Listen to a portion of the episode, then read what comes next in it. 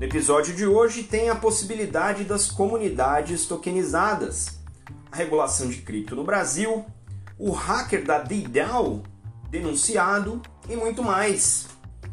Eu sou Maurício Magaldi e esse é o Block Drops, o primeiro podcast em português sobre blockchain para negócios. As notícias que você ouve aqui não têm qualquer vínculo com o meu trabalho atual não configuram nenhuma forma de patrocínio, propaganda ou incentivo para o consumo e têm o foco exclusivamente educacional para o mercado. Um dos principais temas emergentes em 2022, nesse nosso universo das blockchains, são as chamadas DAOs, as Decentralized Autonomous Organizations. Essas DAOs são ah, organizações descentralizadas, ou seja, tem gente espalhada no mundo inteiro trabalhando, em teoria, em direção a um objetivo ou a objetivos comuns. E as DAOs têm ferramentas né, diferentes, ainda centralizadas, outras já mais descentralizadas, para ajudar na gestão, para ajudar na comunicação, para ajudar é, na, na, eleição, nos votos, tem uma série de ferramentais aí disponíveis para as comunidades poderem se organizar e se autogerenciarem. Né?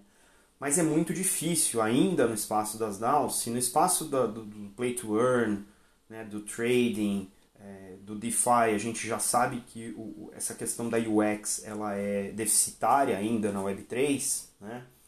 Nas DAOs ela é um pouco mais exacerbada e até por isso a gente está vendo uma série de movimentos em direção à gestão de, tokeniz... de comunidades de maneira tokenizada. Né? O fato de você ter um ou mais tokens pode te dar mais ou menos poder de voto, e isso não é necessariamente é, tão democrático. Né? Isso pode levar, inclusive, a, aos famosos hostile takeovers, como a gente uh, reportou aqui na semana passada, né? Então tem realmente a possibilidade de você ter aí umas tomadas eh, agressivas de poder dentro dessas DAOs e essas DAOs são DAOs multimilionárias, né? Muito, muita grana nas tesourarias dessas DAOs é, eh, para poder é, rodar os projetos. Então uma chamada que eu vi interessante é o da Backdrop, que é uma ferramenta né? que é criada de maneira descentralizada também de modo que você consiga estabelecer é, nas DAOs isso que eles chamam de comunidades tokenizadas. Né? E a, a Backdrop é uma ferramenta que é nativa em Web3, ou seja, está construída em cima de ferramentas centralizadas, pensada para conectar as pessoas dentro dessas comunidades tokenizadas ajudá-las a descobrir o que está acontecendo, né? porque às vezes são milhares de membros ao redor do mundo, então é difícil você saber o que está acontecendo, mesmo tendo muita informação disponível, filtrar né, o, o ruído do, do, sinal é bastante complicado. É, ter as notificações das atividades relevantes, participar de maneira mais facilitada, né? e obviamente tornar toda essa experiência de participar de DAOs, que hoje é uma experiência super pesada e que consome tempo e que você tem que ficar é, é, meio que minerando, né, buscando informações, tentando filtrar o que é relevante ou não, é, é, um, é uma ferramenta interessante. As três principais características da Backdrop que eu achei legal de trazer para vocês, né, é você, eles, eles colocam aqui no artigo, né, como fight discord fatigue, ou seja, é, é tentar fugir do cansaço do Discord.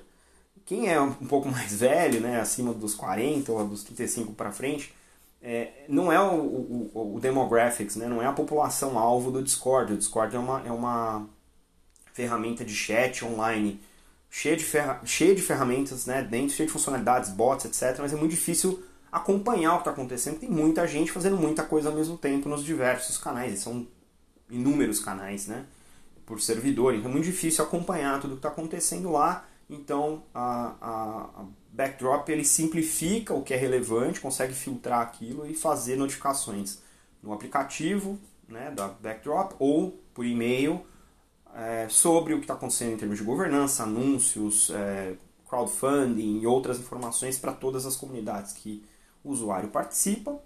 É, simplifica a, o acompanhamento das atividades no Etherscan. O Etherscan é uma ferramenta do Ethereum para fazer acompanhamento do que está acontecendo on-chain, mas ela é super difícil de ler, ela não é exatamente amigável, então a Backdrop tenta facilitar isso e destravar mais participação da comunidade, ou seja, se você sabe exatamente o que é relevante, o que está acontecendo, você consegue participar mais né, e gerenciar melhor o tempo dedicado aí a participar dessas DAOs e, obviamente, aqui eles estão tentando fazer isso com o mínimo de setup possível para os usuários.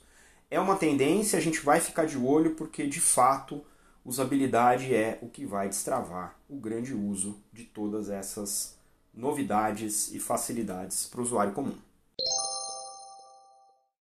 Um momento muito interessante da legislação brasileira, essa semana, no dia 22 de fevereiro, foi aprovado pelo Comitê de Assuntos Econômicos, o CAI, do Senado Brasileiro, um substitutivo a três projetos da Lei de Regulamentação das Criptomoedas.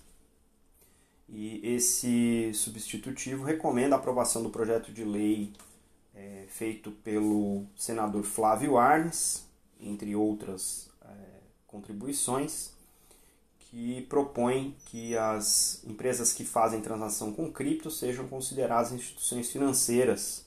E aí tem todo o rol de consequências disso, dessa definição. Né? É, isso concorre em tempo e conteúdo com outro projeto da Câmara dos Deputados, né, que é o projeto PL 2303 do deputado Auro Ribeiro, é, que também tem outros aspectos, inclusive o de definição de normas e fiscalização, que depois o executivo tem que validar uma vez que essas leis estejam aprovadas.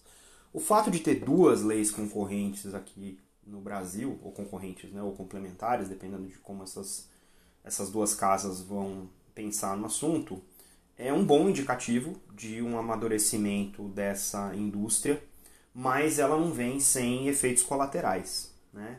É importante pensar que, a partir do momento que qualquer empresa que lida com criptoativos uh, passar a ser considerada uma empresa do setor financeiro, ela passa a ter a observância, né, o requerimento de observância regulatória compatível com as empresas dos setores financeiros, bancos, fintechs, sociedades de crédito, e isso eleva muito o custo uh, operacional, né, o custo regulatório de você ter uma empresa nesse setor aqui no Brasil, o que significa que pode haver um estrangulamento da inovação que esse setor vem promovendo rapidamente no mundo inteiro e também no Brasil. Né?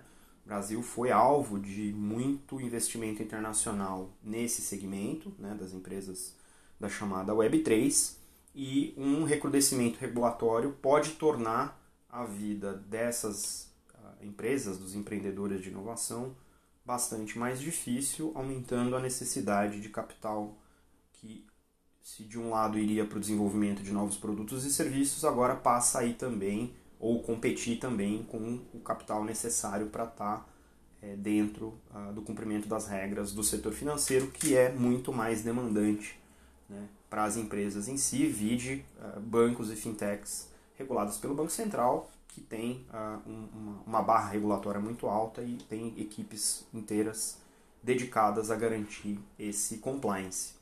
Então é interessante ver o amadurecimento, sim, interessante para quem está inserido nesse contexto ficar de olho para discutir com os seus conselheiros né, legais, advogados e, e, conselhos administrativos, é, quais são as implicações, o que, que isso impacta, né, ficar de olho nisso. E conforme essas leis forem sendo aprovadas e sancionadas pelo Poder Executivo, a gente vai ver como o mercado também vai se acomodar do ponto de vista de, de repente, você requerer mais consolidação dessas startups do setor para ter é, uma, vamos dizer, uma regulação em escala para poder atender todas as exigências dessa lei. Isso também tem a ver com impostos, isso também tem a ver com mudanças no Código Penal, então é interessante você que é um empreendedor desse setor ficar de olho, né, como a gente fala, com o ouvido no trilho do trem, para entender em que velocidade essas mudanças estão chegando e quais os impactos dessas mudanças para o seu modelo de negócio.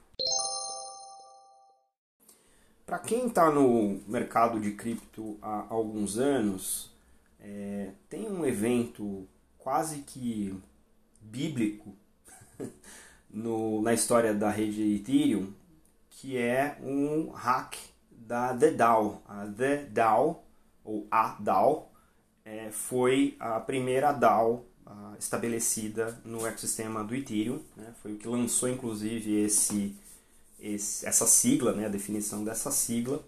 E uh, foi um caso muito interessante de um hack em um, uma aplicação que rodava em cima do Ethereum ter afetado o protocolo por baixo, que é o próprio Ethereum. Né? Então, uh, o que aconteceu foi que a, a The DAO tinha levantado, na época, cerca de 139 milhões é, equivalentes em Ether. Isso foi cerca de 2016. Tá? Naquela época tinha sido o maior crowdfunding até então, utilizando esse dispositivo né, no ambiente das criptomoedas.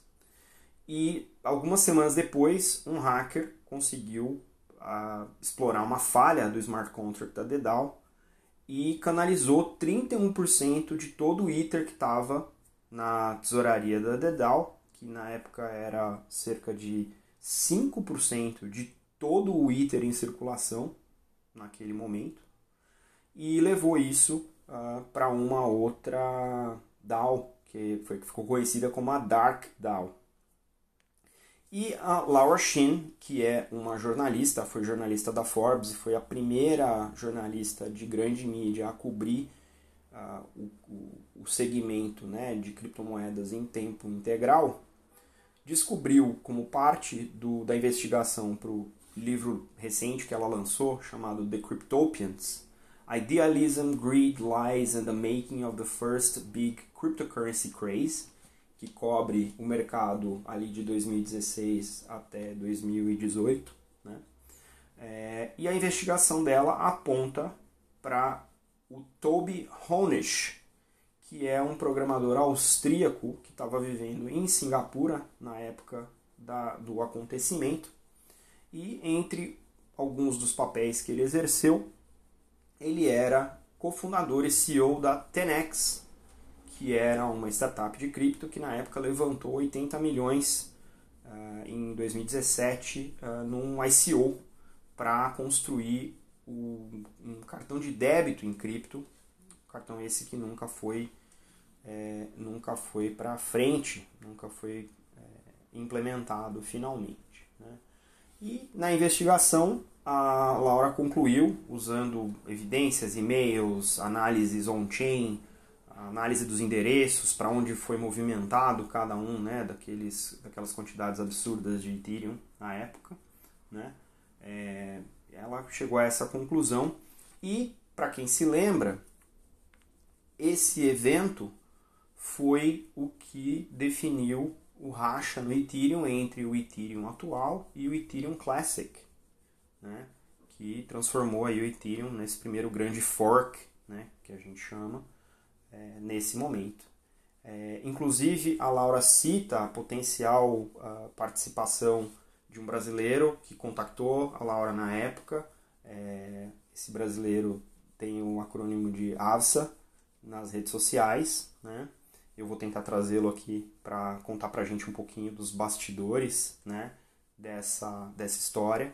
É, e é interessante isso também está é, contado aí nesse uh, link que eu deixei para vocês na descrição do episódio. Então, é uma maneira aí da gente entender né, como os grandes hacks é, nessa nossa indústria emergente acontecem, e esse é um emblemático e interessante.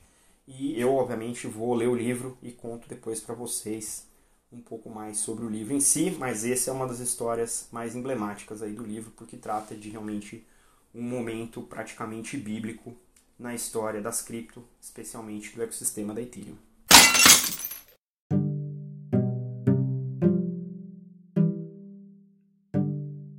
E numa semana cheia de notícias, tem muito mais. IBM agora investe em custódias de cripto para clientes institucionais. A Bit2Me vai ser a primeira plataforma autorizada a operar cripto na Espanha. O Sebabank foi aprovado para a utilização do AveArc pela sua comunidade. A Bolsa de Valores da Bulgária anunciou oito ETFs de cripto. A FTX lançou a sua unidade de gaming e também o seu produto de Crypto as a Service. Uma DAO está sendo estabelecida para comprar o time de futebol americano Denver Broncos. A Solana anunciou uma vending machine de NFT na cidade de Nova York. A Bolsa de Valores da Espanha vai tentar uma, um experimento com crédito carbono utilizando blockchain. A Ecrona, na Suécia, entrou na fase 3 do projeto de CBDC. A Foxbit, Crypto Exchange aqui no Brasil, levantou 20 milhões de dólares com o OK Group Spotify está contratando um engenheiro para a Web3, a Upbeat na Coreia lançando um cartão de crédito em NFT, a Puma trocando o nome dela no Twitter para puma.eth e entrando de cabeça aí na Web3, a Fundação Luna colocou um bilhão de dólares em Bitcoin para fazer o hedge contra o dólar da sua stablecoin UST o serviço secreto americano diz que cripto não é intrinsecamente criminoso. A empresa dona da Bolsa de Valores dos Estados Unidos, de Nova York, a ICE, investiu na T0, empresa de security tokens. O navegador Opera agora vai integrar uma wallet de Ethereum Layer 2 Diversify para levar DeFi para os seus usuários. O o antigo candidato à presidência dos Estados Unidos, Andrew Yang, lançou uma agência de lobby, uma comunidade de lobby para a Web3. O GBBC lançou o seu relatório anual. A Cibra Coin foi lançada no Brasil, é uma criptomoeda baseada no preço de fertilizantes. O banco japonês MUFG desativou a sua plataforma de Open Payments e anunciou a introdução de uma wallet de cripto NFT para os seus clientes também anunciou que vai lançar uma plataforma de emissão de utility tokens. O banco americano BNY Mellon lançou um serviço de custódia de cripto para os seus usuários. O, a bebida energética Monster anunciou quatro registros de marca para o metaverso. A Inevitable lançou cursos sobre NFT que tem um POAP, que é o certificado de presença digital é, gratuito um grupo de ex-desenvolvedores da Meta está lançando um projeto para dar uma vida após a morte da stablecoin Diem. A Coinbase está entrando no Brasil e contratando um primeiro diretor-geral para a operação. O jogo Supremacy foi lançado essa semana na Austrália e um grupo de desenvolvedores independentes lançou o NFT World dentro do Minecraft utilizando a rede da Polygon.